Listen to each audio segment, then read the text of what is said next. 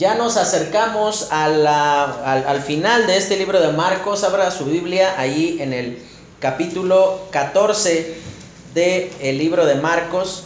Y vamos a continuar con este estudio que hemos titulado Jesús en acción.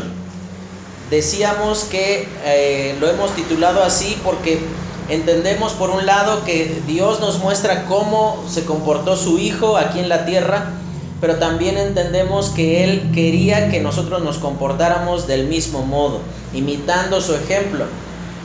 Y hoy vamos a ver uno de los momentos más terribles, más amargos que Cristo pasó aquí en la tierra. Eh, y vamos a ver que Jesús actuaba en dependencia de Dios. A nadie, a nadie nos gusta depender de otra persona. No, no nos... Eh, pues lo hemos tenido que hacer a veces por necesidad, pero pues a, nosotros nos, nos gusta pues disponer de nuestro tiempo, movernos a los lugares que queremos hacerlo cuando queremos, no cuando hay alguien que pues ahí medio nos puede echar ray. Y, por esa razón es que eh, pues buscamos medios de comodidad para nosotros. Eh, yo no sé cómo haya sido su experiencia, pero entiendo que eh, pues cada uno de nosotros, eh, pues aquí ahora sí estamos puros casados, ¿verdad? Acuérdese cuando usted se casó, yo no creo que haya sido su máxima o su diseño de familiar de vida es vivir eternamente y para siempre en casa de la suegra o en la casa de, de sus papás, ¿no? Yo me acuerdo cuando nos casamos, Areli y yo duramos creo que cuatro días en casa de mis papás, hizo porque Justo cayó el fin de semana y nosotros estábamos en México eh, trabajando en ese tiempo. Entonces nada más tuvimos cuatro días y ya era así como que nos veíamos así como que ya, ¿no? O sea, ya este... O sea, sí está padre, sí, uy, qué bueno, uy, mamá, sí, también buenos los frijoles, pero mejor en mi casa, ¿no? Eh, uno siempre trata de tener su propio espacio, sus propios medios, no, no estar atenido a que alguien haga las cosas por uno. De hecho, es mal visto en nuestra cultura. De hecho, que te digan atenido ya es así como que medio ofensivo o muy ofensivo, ¿no? Porque tú estás eh, a la buena de Dios esperando que alguien te arrime, te dé, te compre, te lleve, te traiga, te complete, te invite, te dé. Y, y de esas veces que tú dices, bueno, pues ya, de modo, ¿no? Pero realmente no es malo tener ese deseo de no estar de, atenido a que alguien nos dé o nos haga las cosas. Sin embargo, espiritualmente hablando, funciona al revés. Es malo que usted no quiera depender de nadie, que usted no quiera darle cuentas a nadie, que usted no quiera sostenerse en otras personas para que le ayuden en momentos difíciles. Es muy malo es muy malo que usted eh, viva en, como un llanero solitario su vida espiritual diciendo yo soy fuerte, yo soy capaz de soportar y, y es cierto, qué bueno que ha ido creciendo, madurando, adquiriendo fortaleza espiritual, pero entienda esto, el diseño de Dios para la iglesia siempre es en comunidad, estar juntos, crecer juntos animarnos juntos, no en independencia, no en, bueno, de, estar viendo así medio de lejos y decir, bueno, esto sí lo quiero, esto no. O sea, sí quiero escuchar de la Biblia, no quiero la comunión con los hermanos, eh, sí quiero de repente el apoyo, eh, la consejería, porque se me están saliendo de la estantería las cosas, pero no quiero dar cuentas, ¿no? Y justamente, hermano, esto es muy triste y es muy característico del cristianismo de hoy día. Personas que no quieren depender de otras personas porque se sienten sobrepasadas, se sienten inferiores a otros. Entienda usted algo. Nadie, por más maduro que sea, dejará de necesitar del compañerismo, de la comunión, de, de, ir creciendo juntos con las personas que forman parte de su iglesia. El hecho de que usted piense que no necesita de otras personas habla de que usted tiene un solo problema. Y vamos a ver cómo el Señor Jesucristo vivió en el polo opuesto de este problema. El problema que usted tiene es el orgullo. Y vamos a ver que el orgullo va a tener diferentes máscaras. Normalmente las personas piensan que el orgulloso es alguien que eh, mira por debajo del hombro a los demás y, que es alguien que eh, está todo el tiempo hablando de que es lo más maravilloso y lo más fantástico del mundo. Sin embargo, la palabra de Dios presenta el orgullo como algo que se... Yo no sé si tú conoces estos animalitos que se llaman camaleón. Y depende de dónde está el camaleón, es que su piel se va poniendo del color como para no ser identificado. Si pones al camaleón ahí en medio del pasto, pues su piel va a ser así medio amarillita. Lo pones ahí junto a, las hojitas del árbol, ah, se va a ver verdecito. Lo pones en el tronco del árbol, ah, te aseguro que se va a ver café. Y tristemente, el orgullo en nuestras vidas es un camaleón. En el momento en el que el orgullo tiene que verse como imponente y alguien que no se doblega, alguien que, que, no se echa para atrás, esa es la cara del orgullo. Pero en los momentos en los cuales el orgullo tiene que verse triste, adolorido, maltratado, golpeado, sí ponemos la cara de que nadie sufre como yo. En los momentos en los cuales el orgullo es eh, atenta, las cosas que suceden atentan contra nuestro plan de vida, lo vamos a ver en la persona de Pedro, respondemos de maneras eh, iracundas, violentas, como lo hizo este hombre. Así que eternamente y para siempre estando en, en esta tierra, nuestro problema será ese, el orgullo. Y vamos a ver cómo el Señor Jesucristo dependía de su Padre pudiendo él ser ajeno a las circunstancias y mostrarse indoblegable, mostrarse permanentemente fuerte, vamos a ver cómo el Señor Jesucristo nos enseña cómo hay que sufrir. Hasta eso nos enseña Jesucristo. ¿Cómo tiene uno que vivir cuando la cosa se pone fea? Y comenzamos a leer ahí, dice en el versículo 26, cuando hubieron cantado el himno, salieron al monte de los olivos. Entonces Jesús les dijo, todos os escandalizaréis de mí esta noche, porque escrito está, heriré al pastor y las ovejas serán dispersadas. Pero después que haya resucitado, iré delante de vosotros a Galilea. Y vamos a ver tres aspectos en los cuales Jesús dependía de su Padre. Y vamos a ver que la dependencia es el lugar, por un lado, más seguro que tú y yo como creyentes podemos estar dependiendo de Dios. Pero también vamos a ver que la dependencia muestra el amor que nosotros podemos tener hacia la persona de Dios. No es que nosotros espiritualmente seamos atenidos y digamos, no, yo me dejo ir y ahí lo que pase, pues que Dios lo disponga. No, eso sería ser irresponsable. Aquí lo que vemos que el Señor Jesucristo hace es que Él tiene una actitud de descansar en que el plan de su Padre es mejor. Y la primera cosa que vamos a ver es que Jesús dependía de Dios, aun si le hacían promesas a la ligera. Y esto como cala en el corazón, ¿no? Cuando la gente te jura y te perjura que va a hacer algo y después hacen lo contrario. O se olvidan de lo que te prometieron. Las promesas a la ligera es una de las cosas que más lastima el corazón. Eh, y, justamente por eso eh, Cristo anticipa el abandono, donde dice ahí en el versículo 26, todos os escandalizaréis de mí esta noche.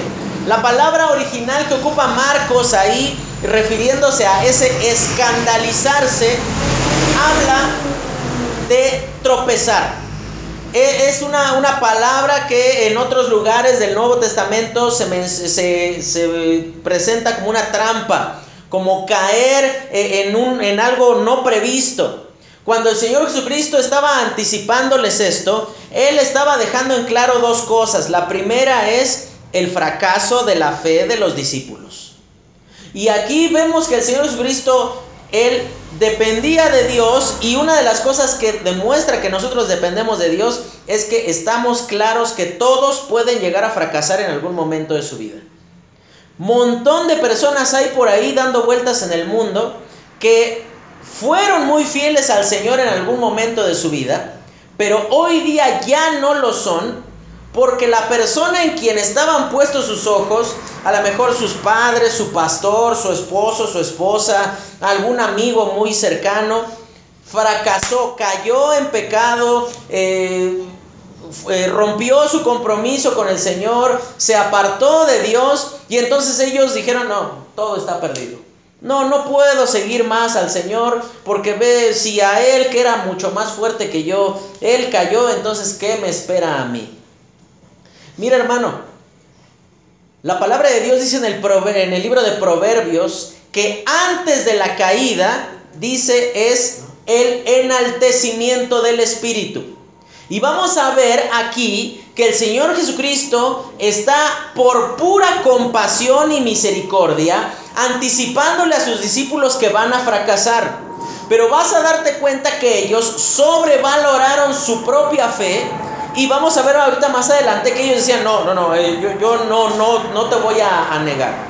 Vemos que el Señor Jesucristo les está diciendo esto, no nada más porque Él lo dice, sino porque eso es algo que está siendo profetizado. En el libro de Zacarías, capítulo 13, eh, va a hacer este anticipo con respecto eh, al abandono de los discípulos. Dice, levántate, oh espada, contra el pastor y contra el hombre compañero mío, dice Jehová de los ejércitos. Hiere al pastor y serán dispersadas las ovejas y haré volver mi mano contra los pequeñitos y acontecerá en toda la tierra, dice Jehová, que las dos terceras partes serán cortadas de ella y se perderán, mas la tercera parte quedará en ella. Y, mete, y métete en el fuego a la tercera parte y los fundiré como se funde la plata y los probaré como se prueba el oro. Él invocará mi nombre y yo oiré y diré, pueblo mío, y él dirá, Jehová es mi Dios. Estamos leyendo Zacarías 13 del 7 al 9.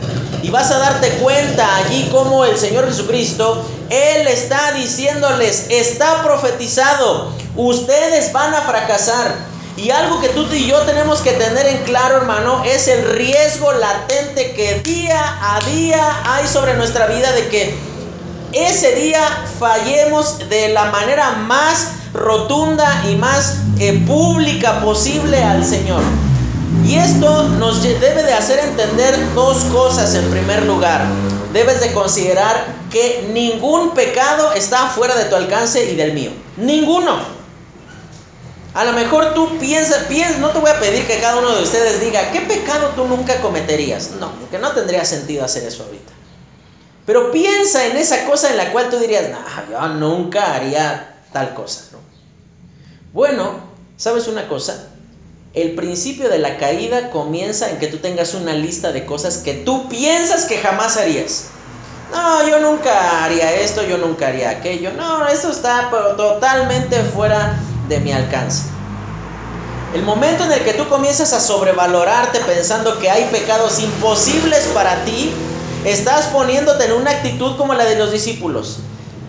Aquí tenemos que entender que esa trampa, ese escandalizarse en el que cayeron, fue en su propio orgullo. No es que Dios preparó un tropiezo para que caigan. No, no es que Dios deseaba que cayeran. Sino que Dios sabía que iban a caer porque iban a valorarse por encima de todas las cosas y por encima de todas las personas. Y por esa razón tú tienes que, considerar lo que va a decir aquí más adelante. Se anticipa no nada más la caída de los discípulos, sino fíjate qué Dios tan tierno. Anticipa su restauración. Por eso dice, pero después que haya resucitado, iré delante de vosotros a Galilea. Aquí el Señor Jesucristo les está diciendo, me van a fallar y me van a fallar de la peor manera. Pero cuando eso suceda, fíjate, el Señor Jesucristo anticipa aquí primero su resurrección y después le dice, yo los voy a ir a buscar. Él no les dice, los espero en la esquina de tal calle ahí en Jerusalén.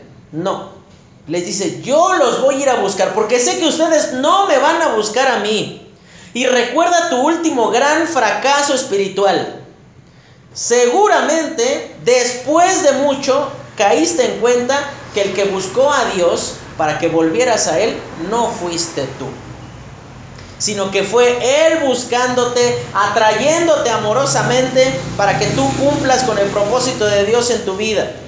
En nuestros peores momentos podemos confiar en que Dios nunca cambiará de opinión sobre mí.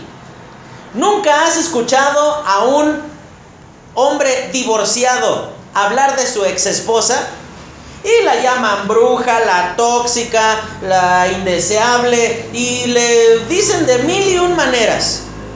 Porque así le fue. No estoy diciendo que así sea, él así la percibía.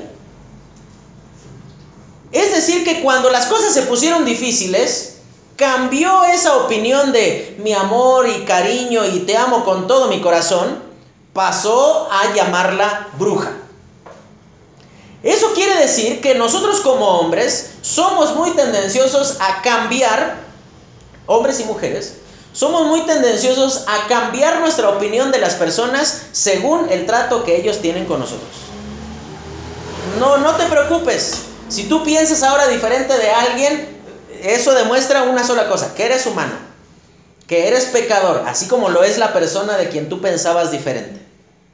Pero sabes una cosa, lo increíblemente asombroso es que aquí Jesús no les dice, ahí se ve, ¿eh? ahí se ve el amor. Yo los cuidé, los, los procuré tres años, les enseñé y ustedes me van a abandonar. Ni me busquen ¿eh? después. Ahí vayan, piérdanse, no quiero volver a saber de ustedes, voy a salvar a otras personas y a ellos sí los voy a usar.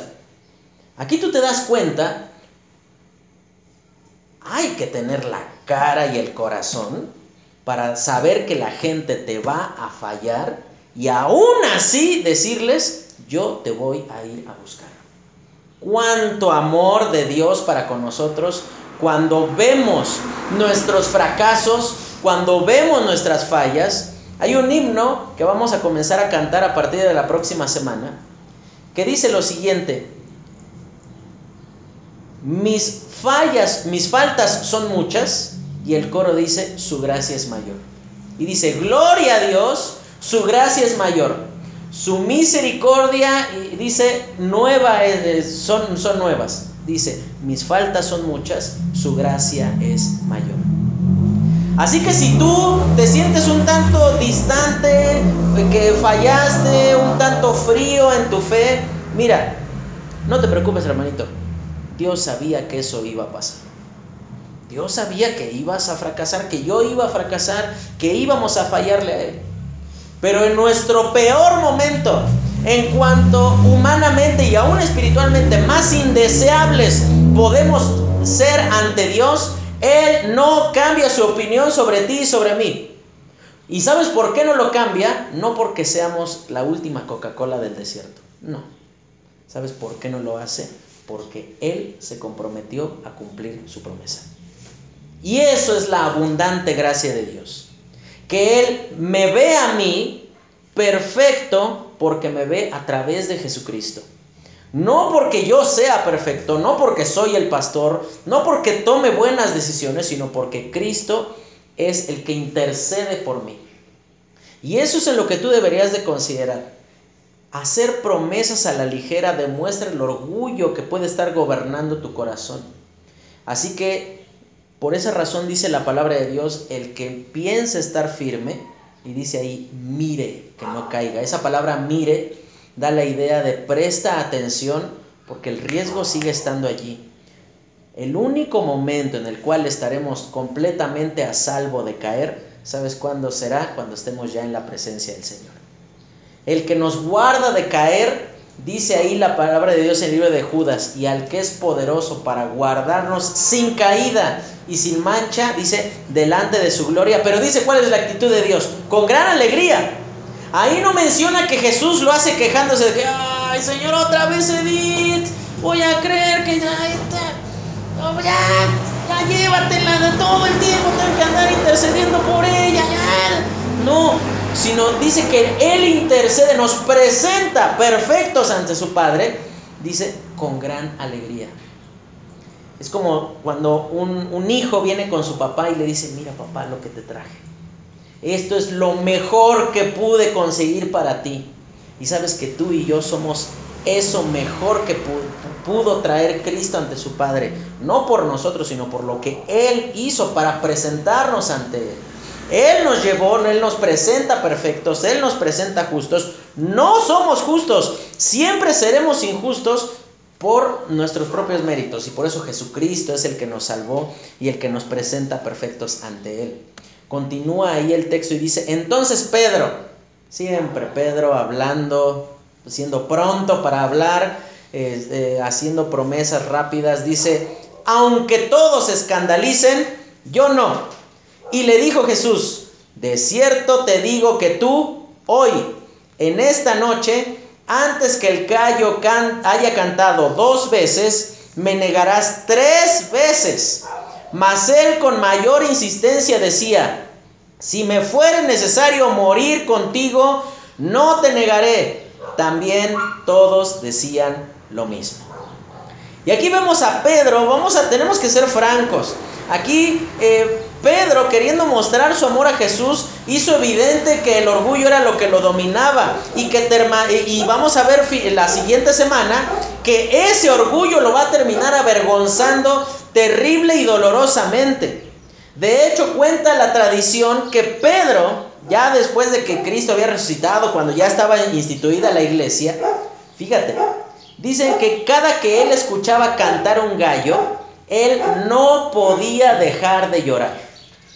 Y si saldrá alguno con el cuchillo en la mano diciendo, no, ¿cómo vas a dudar del perdón de Dios? ¿Cómo vas a eh, pensar que, que Dios no te pudo haber perdonado y por eso sigues llorando? Yo creo que a veces cuando juzgamos a los personajes bíblicos tenemos todo menos compasión. Imagínate lo que habrá sido para Pedro. Fíjate lo que, lo que vamos a ver aquí. Marcos no añade todos los detalles de cómo fue esa negación, porque recuerda el primer culto que tuvimos hablando de Marcos. Decíamos que la tradición indicaba que Pedro había sido el que le había sido la fuente principal del relato del Evangelio de Marcos. Y la razón por la cual Pedro no insiste en los detalles que sí mencionan otros evangelios, por ejemplo dice ahí en el, eh, en el Evangelio de, Mateo, cuando eh, Jesús le contesta, él le dice, ¿tu vida darás por mí? Y le dice, te digo que hoy no va a cantar el gallo dos veces sin que tú me hayas negado tres veces. Para aquellos que ¿Han escuchado alguna vez de su vida? ¿Has estado por las madrugadas despierto? ¿Has escuchado cantar un gallo? ¿Cuánto tarda cantar un gallo entre una y otra vez, Edith? ¿Qué? O sea, dos, tres minutos máximo, pero así ya mucho tiempo. O sea, es así uno tras otro, uno tras otro.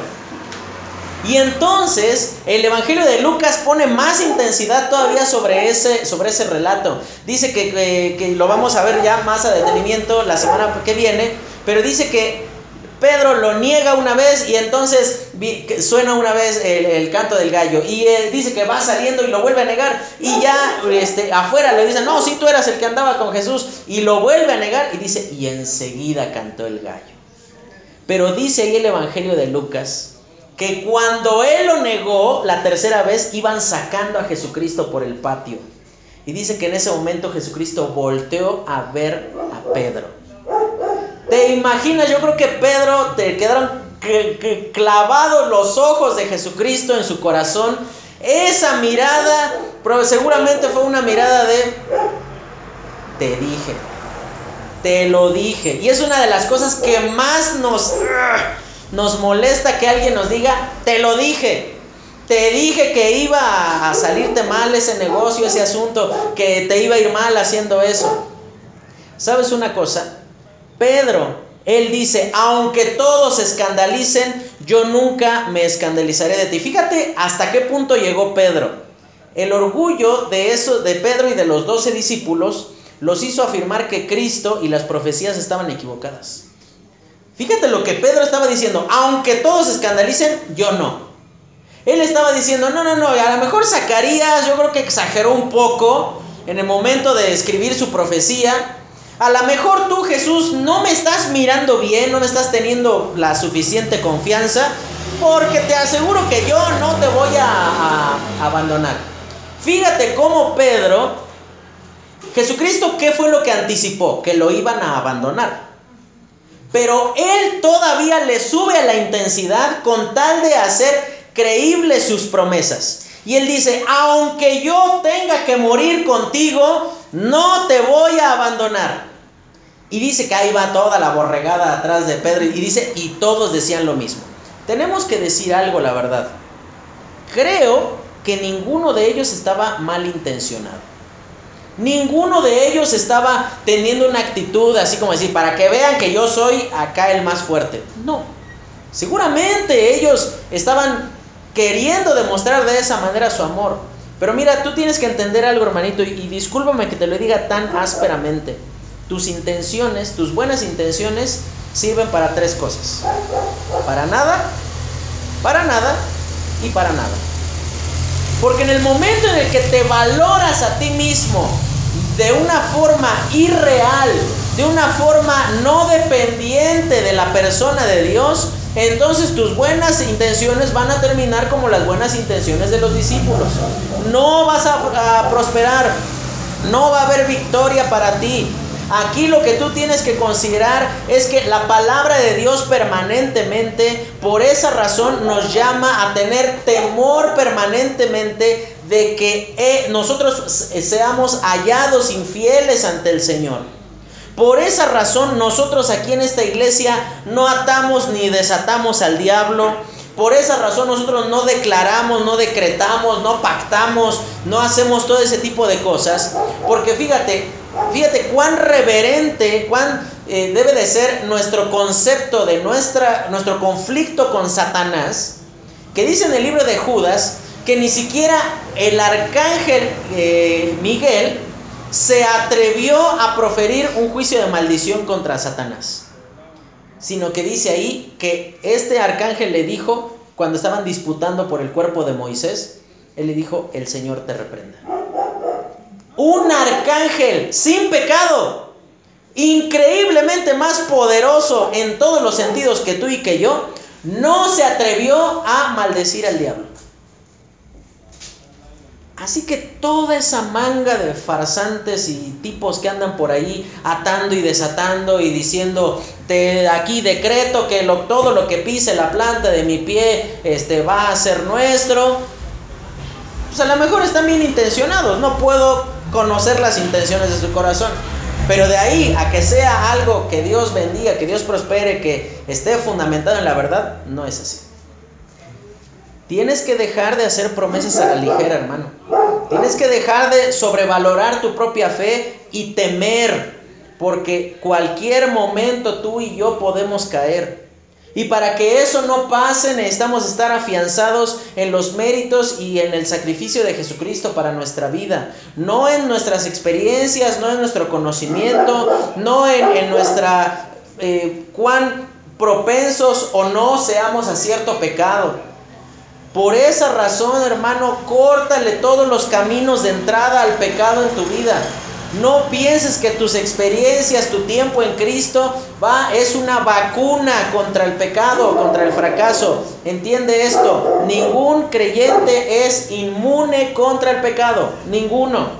Cualquiera puede fracasar y tan grave podrá ser ese fracaso que tristemente el diablo ocupará ese fracaso para hacer conocida nuestra miseria y decir, ah, viste, el cuate ese que decía que era el pastor de la iglesia, velo, ahí anda haciendo esto y aquello. Y tristemente, yo lo hablaba con alguien ayer, cuando el diablo nos acusa es el único momento de su existencia en donde no miente.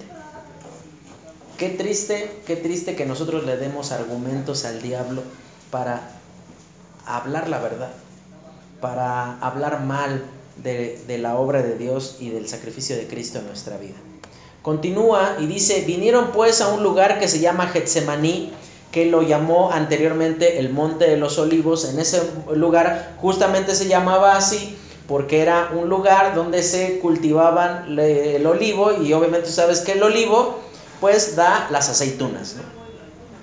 La forma de hacer el aceite de olivo en aquel tiempo Getsemaní literalmente significa prensa, algo que, por, poner bajo presión va a producir ese aceite. Ahora vamos a ver en segundo lugar que Jesús dependía de Dios a pesar de la presión y de la soledad. Y vamos a ver aquí que el sufrimiento de Cristo era genuino. Estaba a punto de cargar todo el pecado del mundo. Yo quiero que tú prestes atención a lo que va a decir aquí, que fueron a un lugar y dice que entonces comenzó a entristecerse y a angustiarse. Cristo no le estaba haciendo al cuento, no, no estaba poniendo cara de oh, ¿cómo me duele? No, de verdad le dolía, le pesaba. Yo quiero que tú entiendas algo y esto es teología pura. Y por eso lo voy a decir muy muy sencillo. Los sufrimientos de Cristo no fueron nada más en la cruz. Principalmente los sufrimientos de Cristo fueron espirituales. ¿A qué nos referimos con un sufrimiento espiritual? Él era completamente Dios alguien que toda la eternidad había estado alejado y separado del pecado. ¿Te imaginas? Era algo impensable para Cristo mismo saber que en unos momentos iba a tener que cargar todo el pecado de la humanidad. Dice segunda de Corintios 5, 21, al que no conoció pecado, por nosotros lo hizo pecado, para que nosotros fuésemos hechos justicia de Dios en él. ¿Sabes que esa frase literalmente significa que él fue tratado como pecador? No que Cristo dijo, ah, bueno, ahora yo soy el responsable de estos pecados, no. Sino que Él pone su justicia sobre aquellos que Él ha de salvar y Él pone nuestros pecados sobre Él mismo. Es lo que decíamos la semana pasada que Martín Lutero llamaba ese glorioso intercambio. Algo que solo Dios puede explicar. Es un misterio. Cómo el Dios perfecto, santo, inmutable, que está eternamente alejado del pecado, en ese momento decidió cargar mi maldad. Y sabes que dice que él comenzó a angustiarse de tal manera que dice que él les dijo, mi alma está muy triste hasta la muerte. Vimos la primer cara del orgullo, y el orgullo personificado en decir, yo soy más fuerte que todos. Pero también lo que vamos a ver aquí, Cristo nos muestra cómo debería de ser evitado el orgullo en nuestras vidas. Aquí tú no ves a Jesucristo diciendo, no muchachos, está todo bajo control, tranquilos, yo sé lo que tengo que hacer, no tengan miedo, diría el Chapulín Colorado que no panda el cúnico, yo, yo estoy este, en control. Sí, me van a dar unos cuantos latigazos, sí, me va a doler porque tengo cuerpo, pero yo soy Dios, no se olviden, ¿eh? O sea, sí va a estar feo el asunto, pero no se preocupen. Unos clavos, una corona, una lanza traspasando mi costado, pero de ahí no va a pasar. No. Normalmente cuando sufrimos, tomamos la actitud de aislarnos de las personas. Tomamos la actitud de decir, es que nadie sufre como yo, nadie conoce mi sufrimiento. Olvídate de esa mentira, hermano. El único que de veras sufrió como nadie lo estamos viendo aquí. El único que nadie puede comprender su dolor es Jesucristo. El único que de verdad sufrió de manera injusta fue el Hijo de Dios, no tú, no yo. Nuestro sufrimiento es un frijol a comparación de lo que Jesucristo cargó en ese momento allí.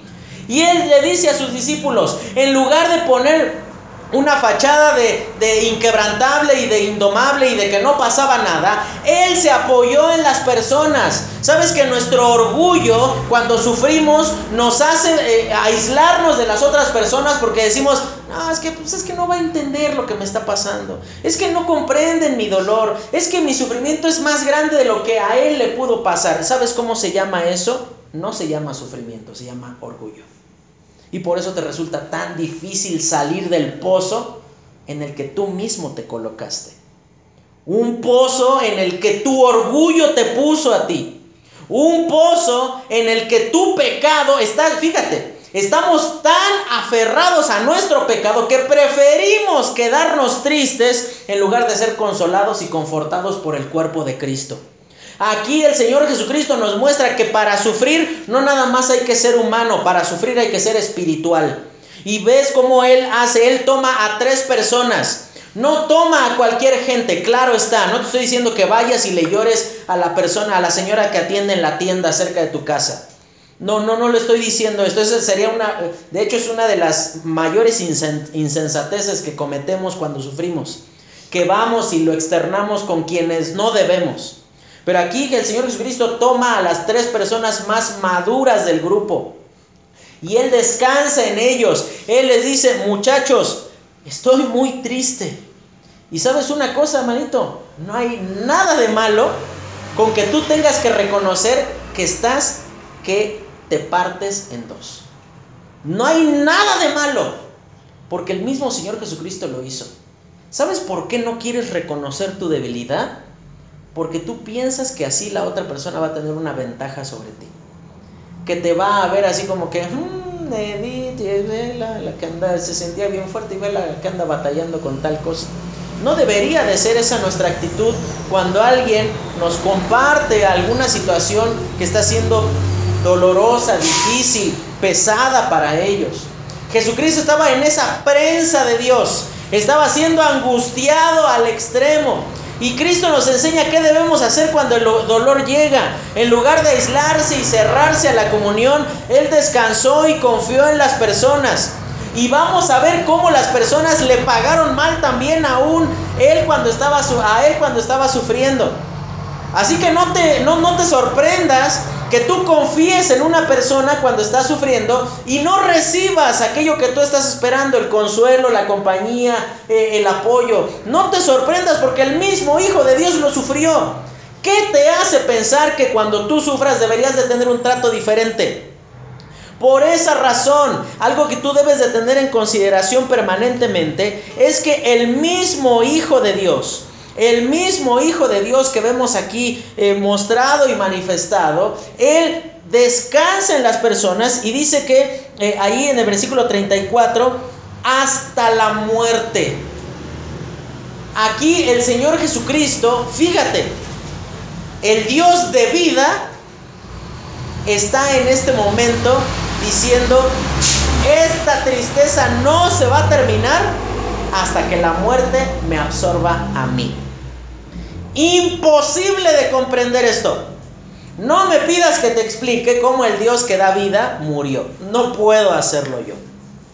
Pero lo que sí podemos hacer, lo que sí podemos entender, es que ese Cristo sufriente nos muestra cómo debemos de sufrir y cómo tienes que desechar el orgullo cuando la cosa se pone mal en tu vida. No te cierres, hermano, al compañerismo con las personas. No, estamos tan, tenemos una tan horrible costumbre nosotros los mexicanos que nuestra forma de saludar es, ¿cómo estás? Y nuestra respuesta instalada, ya tenemos el software así puesto, decimos, bien. ¿De veras estás bien? Y nosotros nos quedamos así viendo a la gente y dice, pues avísale a tu cara, ¿no? O sea, pues, o sea, pues de veras que estés bien, ¿no? Que se note que estás bien, ¿no?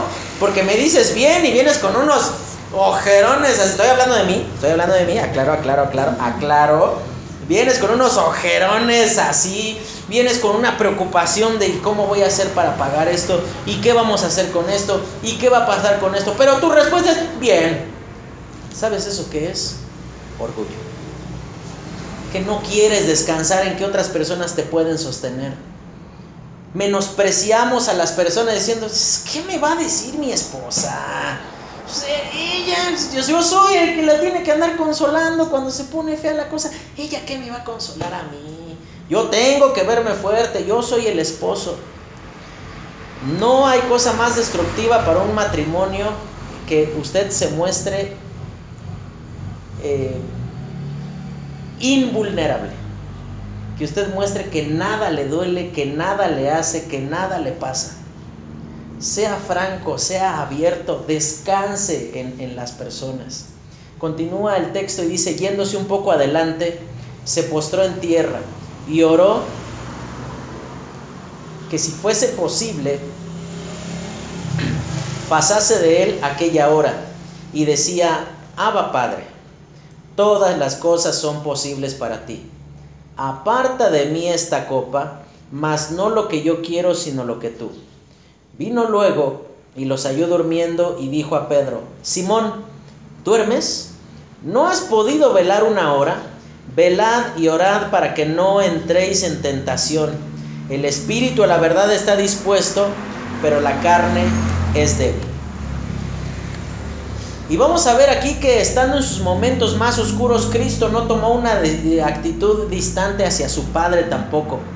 Comúnmente nos han mal enseñado que esta frase Abba Padre significa papito. Nada más alejado de la, de la realidad.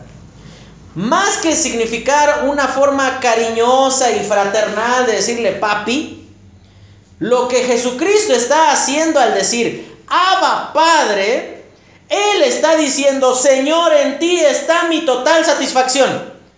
Tú eres mi Padre, por eso vengo a ti. Tú eres digno de toda mi reverencia. Y Él pide él pide cuando dice, aparta de mí esta copa, la copa permanentemente en la palabra de Dios es ocupada como un símbolo de juicio. Cuando Él está diciendo, Dios, Señor, Padre mío, ¿cómo voy a cargar el pecado?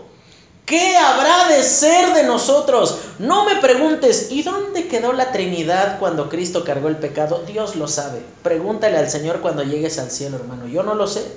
No, lo sé, la verdad. No hay explicación humanamente satisfactoria para decir, ah, esto pasó con la Trinidad cuando Cristo estaba cargando el pecado. No lo sé. Lo que sí sé es que el corazón del Padre también estaba roto en el cielo.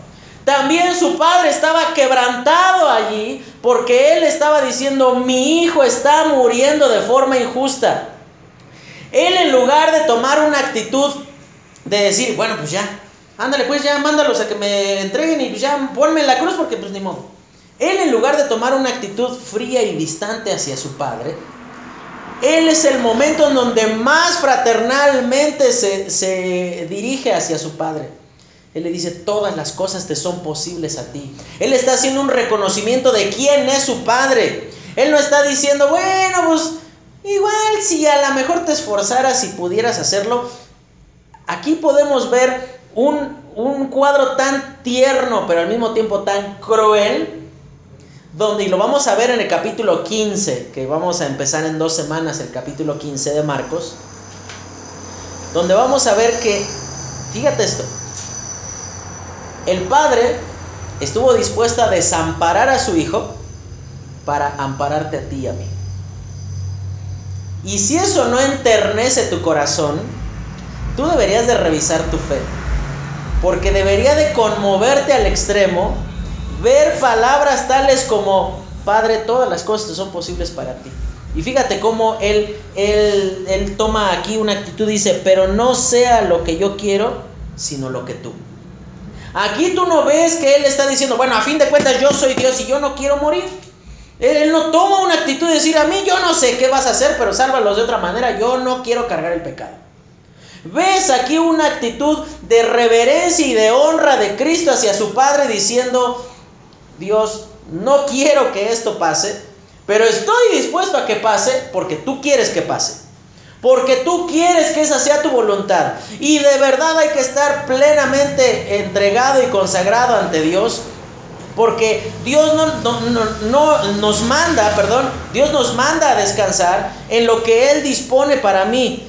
Eh, que eso es mejor que mis planes y mis deseos, por más buenos y por más agradables que parezcan. Aquí no vemos a Jesús proponiéndole un plan B. ¿Y qué tal si a lo mejor los buenos se salvan?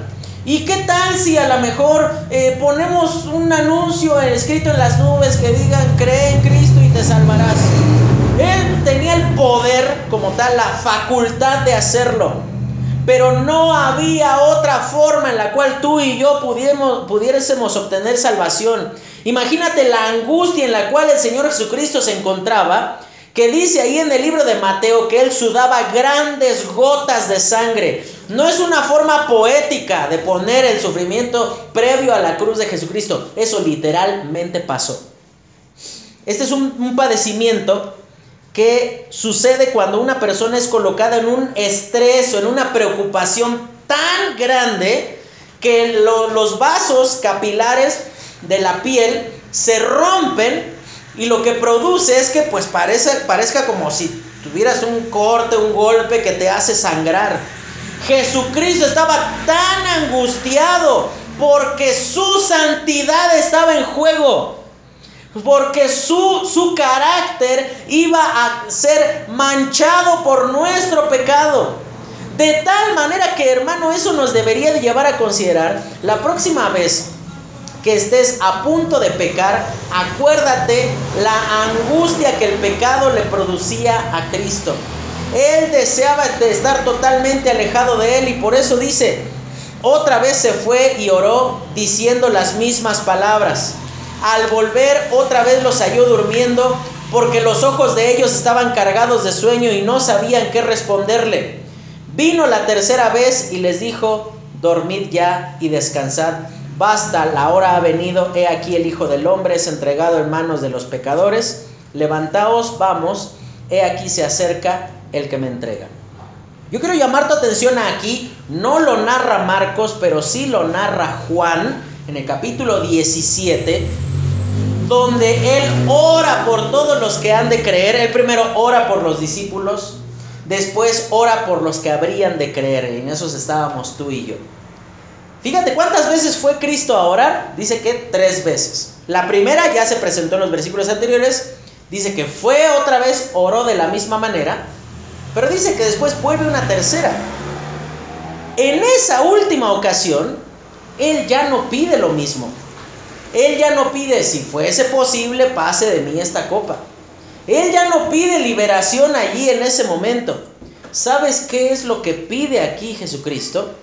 Señor, yo te pido por los que van a creer.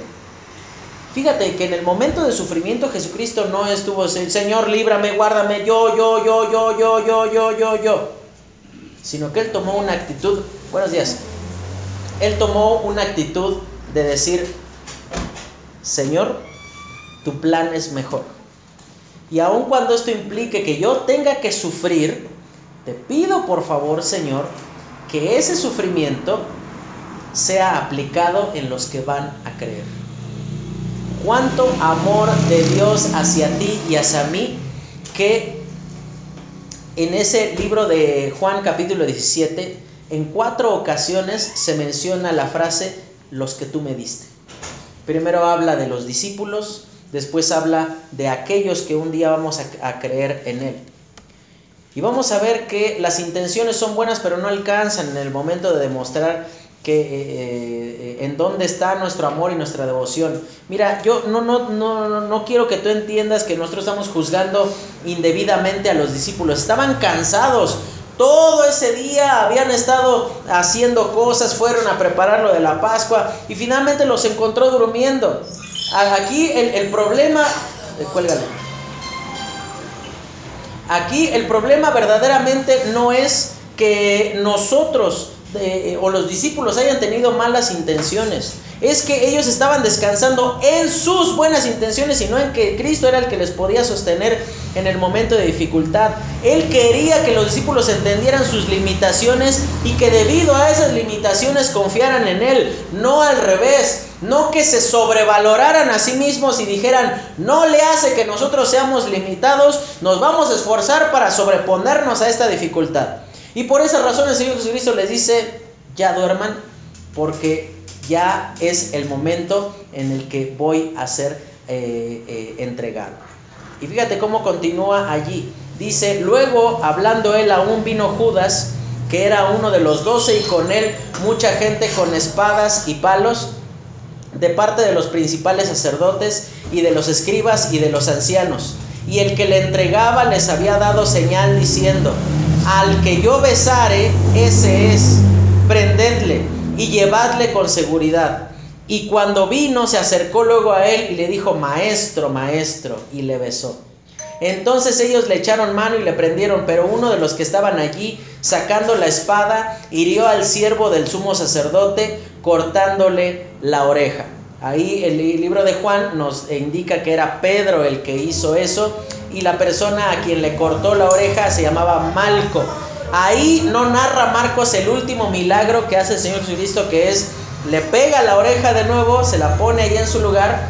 Y decíamos que Pedro no le tiró a la oreja, él le quería dar aquí a la media cabeza, pero o sea, a lo mejor el otro medio que se movió tantito y fue que se salvó. Pero, ¿sabes? Aquí vamos a ver algo triste, una frase dramática. El amor no siempre triunfa.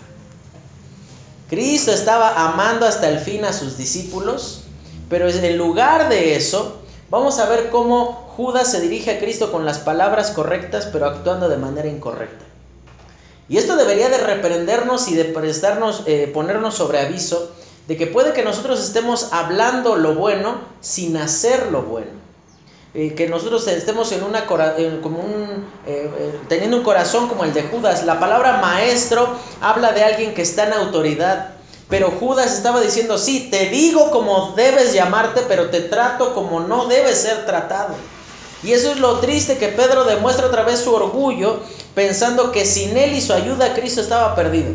Y por eso dice que saca su espada y moles le, tira un espadazo ahí al siervo del sumo sacerdote. No sabemos si él era uno de los que estaba agarrando a Jesús, lo estaba jaloneando. A lo mejor él habrá dicho, a Jesús no me lo vas a andar manoteando. Y órale, le tiró ahí el machetazo al buen Malco, le cortó la oreja. Y en el libro de Lucas nos describe una última conversación allí. Le dice, Simón, guarda tu espada. Y él les dice, no, y le dice lo siguiente, ¿Tú crees que no le puedo pedir en este momento a mi Padre una legión de ángeles? ¿Sabes que una legión eran 100 mil este, unidades? Imagínate, un ángel los reventaba segurito a todos. Imagínate 100 mil. Él podía. Y vemos aquí que Jesús, él teniendo la libertad de hacer cosas, él decidió entregarse voluntariamente. No, no es que agarraron a Jesús fuertemente y por eso se lo llevaron. Aquí tú te das cuenta que Judas no tenía el concepto de Jesús que debía tener, porque no sé si prestaste atención a un detalle que dice aquí, que llevaran a Jesús como. Dice con seguridad. O sea, eh, Judas pensaba que Judas era un hombre más y que por esa razón él tenía que, él, él tenía que eh, estar allí, eh, eh, agárrenlo fuerte porque solo así se lo van a poder llevar. Judas siempre pensó que Cristo era un hombre. Él nunca vio a Cristo como Dios, nunca vio a Cristo como aquel que podía transformar su vida, sino solamente como un trampolín para que sus sueños fueran cumplidos. Y por último, y respondiendo Jesús les dijo, como contra un ladrón habéis salido con espadas y con palos para prenderme, cada día estaba con vosotros enseñando en el templo y no me prendisteis, pero es así para que se cumplan las escrituras. Entonces, la frase más triste del día de hoy. Entonces todos los discípulos, dejándole, huyeron. Pero cierto joven le seguía cubierto el cuerpo con una sábana y le prendieron, mas él dejando la sábana, huyó desnudo. Solamente una mención sobre estos últimos dos versículos. Eh, es muy posible que ese joven del cual está hablando eh, sea el mismo Marcos. él, esté hablando eh, en esa experiencia, él en ese momento era muy joven y por esa razón, pues él era, él sencillamente dice que iba cubierto en una sábana, pues se, se despertó por todo el, el lío que había y por esa razón él ahí salió a asomarse y ya cuando lo prendieron, pues él salió huyendo. Okay.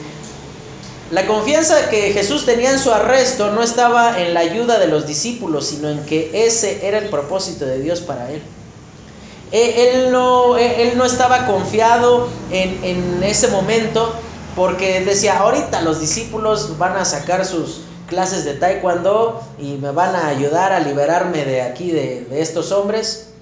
Su confianza no estaba en que él con un chasquido iba a hacer descender una legión de ángeles sino su confianza estaba en que Dios quería que así fueran las cosas. Y eso es en lo que tú y yo tenemos que descansar, hermano. Mira, nos resulta bastante difícil cuando todas las personas nos fallan, cuando las personas no cumplen su palabra para con nosotros, pero piensa en esto. Todos pueden fallarnos. Todos. Tu esposo, tu esposa, tus hijos, el pastor, los hermanos de la iglesia te pueden fallar. Pero Cristo siempre va a estar allí cerca para guiarte. En ese Dios puedes descansar.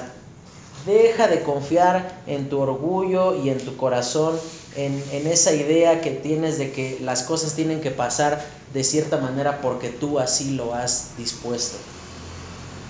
La próxima semana vamos a ver específicamente la escena donde Pedro niega al Señor. Y quiera el Señor que en esta semana que se atraviesa, tú puedas analizar tu propia fe y prestar atención a que si tu fe está fundamentada en ti mismo, vas a fracasar. No vas a, a trascender, no vas a durar, vamos a decirlo de esta manera.